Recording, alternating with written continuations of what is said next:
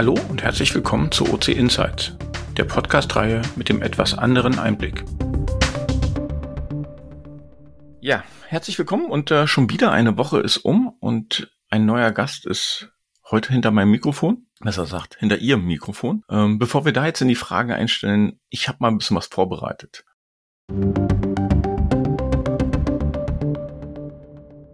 Mein heutiger Gast ist 54 Jahre alt und hat an der Fachhochschule des Bundes für öffentliche Finanzen in Münster studiert.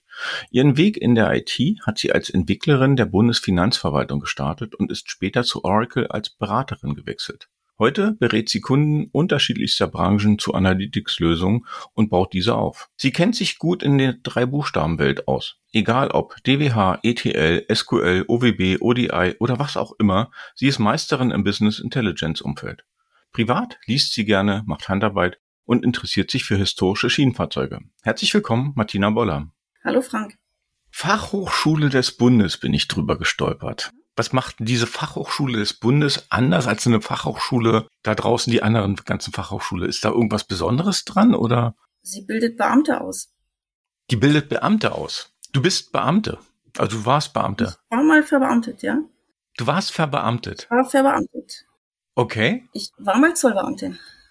Zollbeamtin. Und du hast wirklich ähm, Finanzwirt gelernt, glaube ich. Diplom-Finanzwirt nennt sich das? Diplom-Finanzwirt ist der Titel. Die Amtsbezeichnung war dann Zollinspektor, beziehungsweise dann die äh, Laufbahn etwas höher irgendwann zum, zur Zollamtsfrau. Zollamtfrau. Das sind ja to tolle Begriffe. Aber was muss man sich da vorstellen? Diplom-Finanzwirt in der Zollbehörde. Bist du da wirklich, also du, du jonglierst da Zahlen hin und her oder was, was machst du da? Es muss man ein bisschen differenziert beantworten, weil ich direkt nach der Ausbildung in die IT der Finanzbehörde gegangen bin. Ja also was man als Zollbeamter macht, klar, du kennst das an der Grenzabfertigung, ne, die Jungs in der Uniform, die da Pässe kontrollieren und äh, Waren kontrollieren vor allen Dingen. Und äh, bei der bei der IT der Bundesfinanzverwaltung ist es halt so, dass du unterschiedlichste Zollverfahren entwickelst und da halt Sachen programmierst. Wie ist jetzt dein Weg gekommen, wenn du, du hast Finanzwirt studiert, gelernt und dann in die IT gewechselt? Ja, ich habe, also das ist die ganz normale Ausbildung zum gehobenen Dienst der Bundesfinanzverwaltung, die ich gemacht habe und habe in der Ausbildung festgestellt, das ist total doof, was ich hier mache. Weil, ja, es ist nicht so brutal, ich weiß, aber es ist wirklich so. Weil das Problem ist, der mittlere Dienst darf die ganzen spannenden Tätigkeiten machen. Mhm. Brandweinspindeln zum Beispiel. Also wenn du ein, ein äh, privater Brenner bist, dann muss ja einer den Alkoholgehalt äh, feststellen, um festzustellen, wie viel Steuern du zahlst. Das nennt ja. man Spindeln.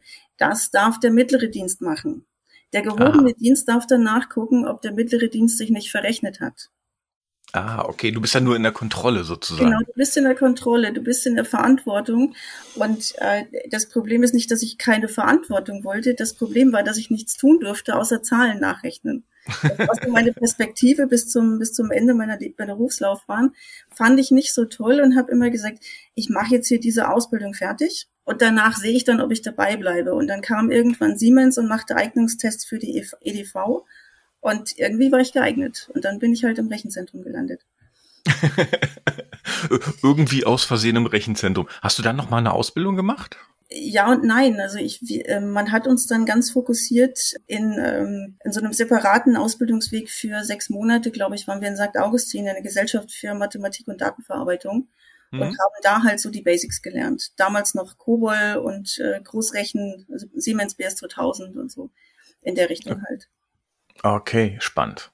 Und, und dann kommt so ein ganz anderer Schritt. Du kommst von einer verbeamteten Entwicklerin gehst du zu Beraterin in ein amerikanisches Unternehmen. Ja. Das ist ja, das ist ja, das sind ja zwei Welten, die prallen aufeinander. Mhm, es war ein ordentlicher Kulturschock am Anfang, ja. Glaube ich. Erstens, was war denn der Antrieb dazu? Und, und zweitens, wie bist du dazu gekommen? Mm, also der Antrieb war, wir waren in einem großen Projekt, wo eben uns auch die Firma Oracle unterstützt hat. Und man unterhält sich dann gelegentlich natürlich auch mal außerhalb der Arbeitszeit, auch über private Dinge. Äh, mit dem einen oder anderen von den Externen waren wir irgendwann auch ähm, befreundet. Und da kommt dann halt schon mal so ein Jobangebot. Nur hatte mhm. ich damals schon die Lebenszeit und ähm, ich bin auch Tochter eines Beamten Meine Mutter war Angestellte im öffentlichen Dienst, also ein gewisses Sicherheitsbedürfnis ist da. Und dann habe ich das erste Angebot, hat mir wahnsinnig geschmeichelt, aber ich habe gesagt so, äh, nee, ist mir zu gefährlich. Und dann hat der Kollege aber tatsächlich noch ein Jahr lang weitergebohrt und dass ich dann irgendwann gesagt habe, na, also so wie das hier gerade läuft, möchte ich mein Leben nicht fortführen. Ich arbeite nämlich gerne und jetzt hole ich das Klischee von den Beamten raus. Es gibt ganz viele Beamte, auch in der IT, die machen Dienst nach Vorschrift. Mhm. Acht Stunden Griffel fallen lassen und dann gehen sie nach Hause, egal was ist. Und das habe ich nie so gemocht. Und dann waren es so, gab es so ganz viele Kleinigkeiten, die zusammenkamen, dass ich gesagt habe, so ja, ein Riesenschritt, aber ja, ich gehe ihn, beziehungsweise wir gehen ihn. Mein Mann ist tatsächlich zwei Monate vor mir gegangen. ah, okay. Dann war das sozusagen eine Gemeinschaftsentscheidung. Ja, aber die vier Monate gemeinsame Probezeit war nicht schön. ja, komm. Aber amerikanisches Unternehmen, das ist ja wirklich Kulturclash, oder? Ähm, wie hast du dich denn da zurechtgefunden? Also, das ist ja. Erstaunlich gut eigentlich, weil amerikanische Firma und amerikanische Kultur hin oder her ganz viele Prozesse waren vergleichbar. Du musstest bei ganz vielen Dingen auch um Erlaubnis fragen. Mhm. Das kannte ich ja als Beamter auch schon. Mhm. Okay. Und insofern, ja, was für mich eigentlich aber der größte Umbruch war, war tatsächlich weniger das in der Firma an sich, sondern dass ich auf einmal, das wusste ich zwar vorher, aber so wirklich klar wird dir das erst, wenn du das erste Mal in ein Hotel geschickt wirst, weil du halt den Kunden nicht von zu Hause aus, also von, von deinem ja. Heimatstandort aus betreuen kannst. Also das war tatsächlich so mit der größte Umbruch. Hm seitdem ich halt auch sehr viel in Hotels verbringe, versuche ich meinen Urlaub daheim zu verbringen, auf meinem Sofa mit meinem Fernseher. genau, stimmt. Äh, als Beraterin kennt man natürlich die Hotels äh, deutschlandweit ziemlich gut, ja. Ja, europaweit auch. Ist dann auch sozusagen für dich dann äh, in der Zeit, du bist ja zu Oracle gewechselt. Kanntest du vorher schon die Oracle Tools und sagst, okay, die waren eh schon interessant oder hast du die dann erst kennengelernt? Nein, der, äh, ich bin tatsächlich extrem gut ausgebildet worden vom Rechenzentrum damals. Wir haben ein großes Projekt gehabt, wo wir Oracle und also Oracle Datenbank, Oracle Forms und ähnliches eingesetzt haben. Äh, da war ich mit beteiligt halt und es wurde dann sukzessive wurden die alten Applikationen auch auf, also die mit äh, Siemens BS 2000 realisiert waren, auf Oracle umgestellt. Und die Ausbildung war dann schon ziemlich umfassend, die ich gekriegt habe. Und jetzt hat dich die Oracle-Welt so gut wie nicht mehr losgelassen. Also du bist ziemlich lange schon in der Welt unterwegs. Äh, hat man ja an den ganzen Kürzeln erkannt. Ähm, Analytics ist immer noch deine Welt. Also sprich, eigentlich auch dieser, dieser Ausbildung zur Finanzwirtin, meine, die Zahlen jonglieren machst du ja immer noch. Jetzt machst du es halt aus technischer Sicht, oder? Ja, wobei wir eigentlich damals gar keine Zahlen, also wir keine Zahlen jongliert haben, sondern wir haben die Applikation geschrieben, damit die Kollegen in der Fläche Zahlen jonglieren konnten. Also sprich Zollanträge ordentlich bearbeiten und hm ähm, bestimmte Fachverfahren einfach bedienen mit Inhalten. Das war das, was wir so entwickelt haben. Ah, okay. Wie sieht heute so dein, dein typischer Arbeitsalltag aus? Gibt, gibt es den typischen Tag? Nein, eigentlich nicht. okay also ich muss dazu sagen, ähm, klar, auf der einen Seite kann man sagen, ich stehe jeden Morgen auf und dann ähm, lese ich als erstes mal meine Mails und gucke, was in der Nacht passiert ist, ob irgendwas schiefgegangen ist und äh, oder eben nicht und kann mich dann meinen ganz normalen Entwicklungsarbeiten widmen. Aber im Laufe der Zeit ist es natürlich auch so durch mehr Erfahrung, durch ich, ich, ich habe beim Kunden auch ein gewisses Standing. Das heißt, es kann mir auch passieren, dass ich morgens in meine Mails gucke und da steht als erstes drin, bitte sofort den Fachbereich anrufen. Äh, dies und jenes ist schon wieder verkehrt oder das und das passt nicht und das müssen wir dringend ändern. Also insofern ist es halt, weiß ich manchmal nicht, ähm, wie mein Tag endet.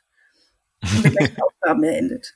Äh, okay, also ähm, das, das klingt spannend. Jetzt hast du, du bist bei vielen Kunden unterwegs. Jetzt hast du aber eine, eine Historie auch als quasi Beamtin, ne? Und hilft dir das in der, in der öffentlichen Verwaltung dort zum Beispiel auch zu verstehen, wie manchmal bestimmte Abläufe sind? Absolutes Ja.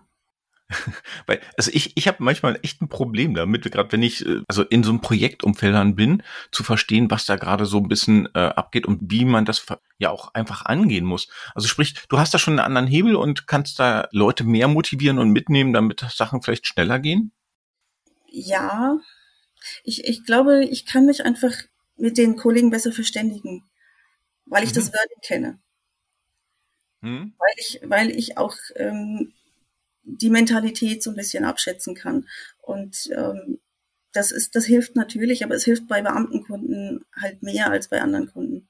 Und was, was ich halt auch meistens versuche, ist auch, egal ob es jetzt ein, ein, ein Beamtenkunde, also in ein, ein, ein öffentlicher Dienst ist oder ob es ein normales Unternehmen ist, ich versuche mein, bei meinem Ansprechpartner auch immer ein bisschen zu verstehen, worum geht's ihm, was ist seine Motivation, was ist sein, sein fachliches Anliegen, also auch ein bisschen mich in ihn hineinzudenken. Okay, gut, äh, das genau, das hilft ja nicht nur bei sozusagen öffentlicher Verwaltung, sondern das hilft ja eigentlich bei jedem Kunden. Genau. genau. Du hast gerade so schön angesprochen, die öffentliche Verwaltung hat ihre eigene Sprache. Kann man das irgendwo lernen? Oder ist das für dich einfach Erfahrung, wo du sagst, ey, da war ich jetzt so lange drin, ich habe so viele Projekte gemacht, ich weiß einfach, wie die sprechen? Es ist eher das, ja. Ich meine, ich war, ich, ich habe ja gesagt, ich bin Beamtenkind. Mein Papa war beim Zoll, hm. die Mutter war im, im öffentlichen Dienst beschäftigt. Ich kenne dieses Wording schon von Kind auf eigentlich. Und äh, dann war ich ja selber elf Jahre als äh, Beamtin unterwegs. Das heißt, es ist, ein, es ist ein spezieller Sprech und die Dinge haben halt eine spezielle Bedeutung. Und das lernt man halt im Laufe der Zeit einfach. Mhm. Ich glaube nicht, dass es so Schulen gibt oder Übersetzungswörterbücher Beamtendeutsch, Deutsch oder so. ich würde ich mir manchmal wünschen, weil ich manchmal auch bestimmte Anträge nicht verstehe. Also auch das, äh, hast du darauf auch Einfluss? Also gerade wenn ihr jetzt sozusagen Systeme entwickelt, könnte man das ja mal einfach schreiben. Könnte man, darf man aber nicht. Warum nicht? es gibt Vorschriften und ähm, auch diese Anträge müssen halt gewissen Vorschriften folgen. Also ich kann aus eigenem Erleben sagen, ich komme auch nicht mit allen Behördenanträgen zurecht. Ich habe letztens einen Antrag für meine Mutter gestellt beim Versorgungsamt und ich habe auch da gesessen und habe mir die Haare ausraufen wollen.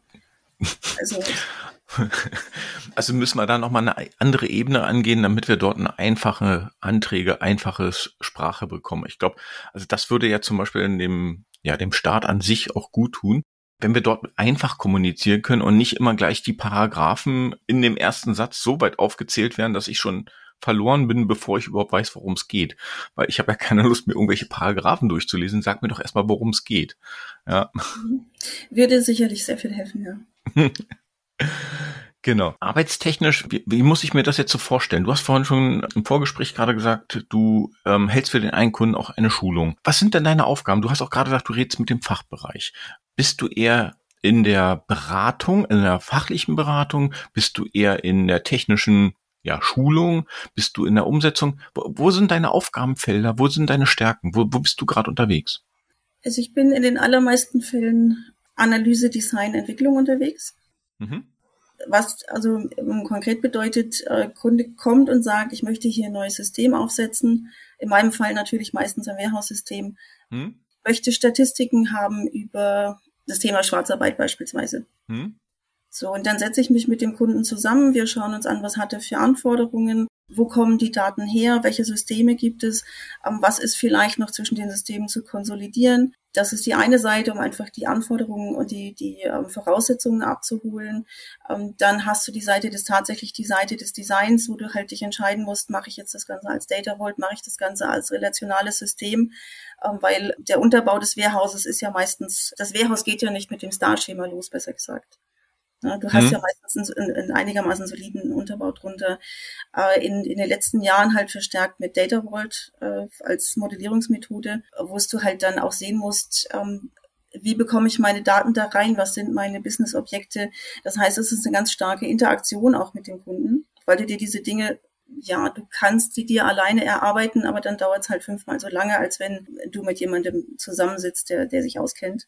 Mhm. Ja, und dann fängst du halt an, dein Data Warehouse zu entwickeln. Und ähm, mein Hauptaugenmerk liegt auf der ETL-Strecke. Reporting ist nicht so meins, weil meine Reports sind, sehen immer so aus wie, naja, schlichte Excel-Berichte, ja. Meiste Zahlen an den Kopf, aber keine hübschen Grafiken. Und da sind andere einfach besser als ich. Aber ich bereite natürlich vor, dass die Daten sauber ausgewertet werden können. Mhm. Äh, für alle da draußen, ETL bedeutet Extract, Transform, Load. Das heißt, du bist sozusagen für das Beschaffen der Daten verantwortlich, für das Transformieren und für das Laden, damit andere sozusagen coole Reports und Auswertungen machen können. Ganz genau. Das ist gleich nochmal eine Frage. Datenqualität hört man ja immer wieder. Dein Gefühl jetzt einfach nur mal äh, unabhängig, du musst auch nicht sagen, ist die Datenqualität da draußen eigentlich gut oder nicht gut? Mal ganz allgemein gesprochen schlecht. Okay, dann trifft sich das schon mal mit meiner, mit meiner Erwartungshaltung. Also das ist zum Beispiel auch immer eine Aufgabe, die ihr mir natürlich beachten wollt, ne? Oder Datenqualität ist mal das eine. Mein, ich, mein Lieblingsbeispiel ist immer, wenn du in eine Produktion reingehst und du redest vom Produktionsdatum. Ich glaube, du redest mit sieben Leuten und kriegst zehn Antworten, was das Produktionsdatum ist. Alleine das Wording ist ja da schon mal sehr unterschiedlich. Ne? Mhm. Also ja, Wording ist manchmal ein Problem, so wie du sagst, Produktionsdatum kann fünf unterschiedliche Bedeutungen haben. Wir haben aber auch noch eine Herausforderung, dass wir ja unter Umständen mehr als ein Quellsystem haben. Mhm. Und du da halt deine Daten auch konsolidieren musst. Das heißt, im schlimmsten Fall kann es dir passieren, dass du für deinen Kunden fünf unterschiedliche Definitionen hast. Ah, okay. Oder es kann dir passieren, dass du einen Kunden fünfmal hast und gar nicht merkst, dass es derselbe Kunde ist. Was halt genauso blöd ist. Ja, stimmt. okay. Du hast vorhin auch gesagt, du gehst am Anfang mit rein. Wie oft ist es so, dass der Kunde genau weiß, was er will? Selten, kommt auch selten vor. Das sind manchmal auch Dinge, ähm, wo er glaubt, dass er genau weiß, was er will. Mhm. Du ihm dann aber leider sagen musst, das, was du dir vorstellst, funktioniert nicht oder halt vom Beratungsansatz her reinkommst und sagst, ja, du möchtest das und das haben, mhm. ähm, darf ich dir vorschlagen, das aber anders zu machen, weil es ist immer, also ein, ein Data Warehouse ist eigentlich auch nie fertig, ne? Genau, das ist halt eine nächste Sache. Und andersrum, ich glaube, viele Anwenderinnen da draußen wissen ja gar nicht, was möglich ist oder was es vielleicht auch schon gibt das ist, glaube ich, viel Unwissenheit. Und deswegen ist äh, deine Arbeit, glaube ich, auch in der Richtung ein bisschen gesehen. Ne? Du, du darfst halt mit denen erstmal aufzeigen, okay, guck mal, das ist die Idee, das haben wir vielleicht da drüben schon. Würde das denn passen? Könnten wir ja leicht anpassen, dann hätten wir das ja. Das kommt sehr häufig vor, ja. okay, du, dann mal jetzt eine, eine ganz, ganz, ganz andere Frage. Wir wechseln mal das Feld. Mal ganz unabhängig von Familie und Beruf. In welche Stadt würdest du denn am liebsten ziehen? Zurück nach Hamburg. Echt, ja? Ja. Ich habe mich in Hamburg sehr wohl gefühlt. Spannend. Okay. Ja, ich habe auch schon einige jetzt gehabt, die in Hamburg waren. Also ich persönlich bin eigentlich nur regelmäßig mal zu, ja, zu Tagesausflügen oder mal ein bisschen länger da, aber da muss ich sagen, ja, ich bin Berliner, ich bleib Berliner, ich, ich, ich stehe dazu. Es sei dir gegönnt, aber das ist noch nicht meine Stadt, habe ich festgestellt. okay. Ich habe auch gelesen, du machst Handarbeit. Was genau machst ja. denn du da? Ich stricke sehr viel. Mhm also Pullover und sowas. Und was ich ähm, noch lieber mache fast, das ist Häkeln. Und zwar reden wir hier von ähm, Filet-Häkeln, Tischdecken. Mhm. Also kleine Kunstwerke, wenn ich mich da selber loben mhm. darf. Und was ich im Augenblick ganz arg mache, ist, weil irgendwie gefühlt ganz viele Leute heiraten in meiner Umgebung, kleine Rosen häkeln. ist das für dich dann so ein bisschen Meditation oder warum machst du das? Absolut. Das hat ganz, ganz viel mit Entspannung zu mhm. tun. Also das ist, ähm, mir hat mal, ich habe mal vor Jahren war, das hat die Schwierigkeiten mit der Schulter und hat ein Physiotherapeut mir gesagt, ich darf jetzt 14 Tage lang keine Wolle anfassen. Oh. Nach drei Tagen hat mein Mann zu mir gesagt, kannst du bitte wieder anfangen zu stricken. okay, das ist dann, bevor die Martina jetzt hier durch die Wohnung rennt, ähm, mach mal bitte wieder. genau. mhm. Und äh, dann noch mal eine ganz andere Frage. Woher kommt dein Interesse für historische Schienenfahrzeuge? Ah, das kam tatsächlich über meinen Mann, der sich einfach ähm, auch schon sehr für Dampfloks interessiert hat. Mhm. Und ähm, dann kam dann irgendwie eins zum anderen und wir fanden uns äh, im Schwarzwald wieder auf einer Fahrt mit dem Sau, mit der Sauschwänzelbahn heißt sie, glaube ich. Also das ist eine, eine historische Schienenstrecke und seitdem muss ich sagen, finde ich das also echt toll und habe auch kein Problem damit, zu irgendwelchen äh, Vereinen hinzugehen und mir Loks anzugucken, die sie da ja manchmal in der Ausstellung haben und äh, finde es hochspannendes Thema. Mhm. Aber dampfen muss es. Dampfen muss es, okay. Also fahrt ihr auch sozusagen durch Deutschland und guckt euch äh, so alte Dampfloks an. Es gibt ja noch genügend, die äh, auf, auf kleinen, kurzen Strecken unterwegs mhm. sind. Wie, weiß nicht, den, den Molly in Bad Doberan Mhm, zum Beispiel, ja. Okay, dann fahrt ihr sozusagen Urlaub, fahrt, oder überhaupt fahrt ihr irgendwann mal dahin und mhm. guckt euch das an, fahrt mit denen und dann. Genau. Das Einzige, was wir nicht so gerne fahren, sind Kleinspurbahnen, mhm. weil die auf den großen Schienen natürlich ein bisschen mehr Eindruck machen. Aber ähm, ansonsten, ja, haben wir im Urlaub schon häufiger gemacht. Spannend. Häkeln und historische. Ich habe das gelesen und dachte mir, da muss ich jetzt nachfragen. Das, äh, das waren für mich so zwei verschiedene Welten wieder, so ähnlich wie Beamtin und Oracle. Das sind so, du bist, du bist halt interessant an der Stelle. Du, du, du liebst sozusagen eigentlich die Dimension. Ne? Du gräbst mal in, in alle Richtungen mal alles aus. Komplett technisch bis hin zu ja Handwerk und ganz ruhig. Drei Fragen an. Okay, erste Frage. Wofür bist du in deinem Leben besonders dankbar? Dafür, dass ich einigermaßen gesund bin. Einigermaßen heißt, du würdest gesünder sein wollen? Ich würde gesünder sein wollen, ja. Hm. Aber ich habe da leider keinen Einfluss drauf. Okay. Aber mit dem, so wie du jetzt bist, bist du erstmal zumindest soweit zufrieden und sagst, da, so kann es weitergehen genau. und bitte nicht schlimmer. Genau. Ja, sehr schön. Zweite Frage. Worüber sollte man nicht scherzen? Über Covid. Ich glaube, ja, da, da haben wir jetzt, glaube ich, genügend mitgemacht und äh, ich glaube, wir sind auch eher alle froh, wenn wir es vergessen, als wenn wir darüber Scherze machen.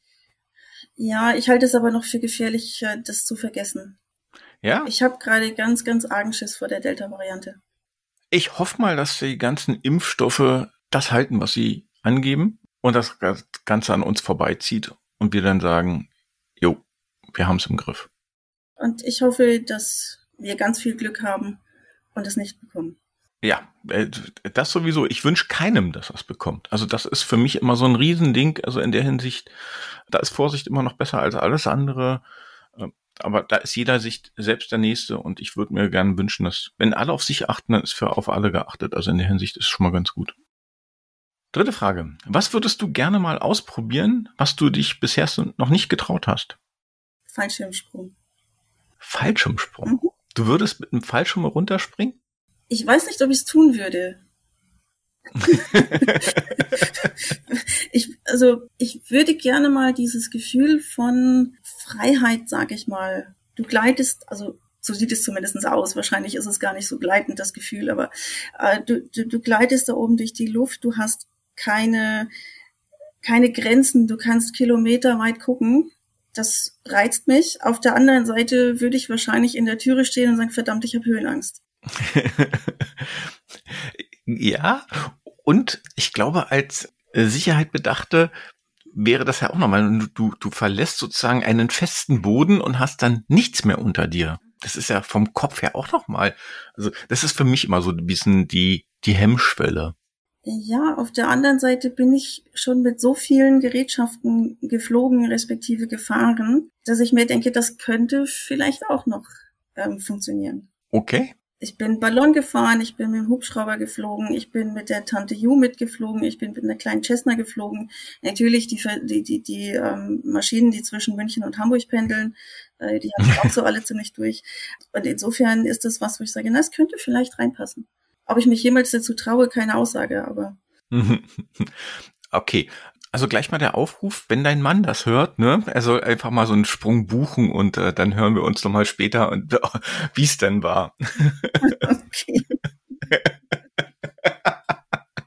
Martina, ich danke dir ganz doll für das Gespräch, für die offenen Antworten und für die Einblicke in deine Entwicklung, die ja wirklich viel umfasst hat, wo du viel ausgemacht hast, wo du viel erlebt hast.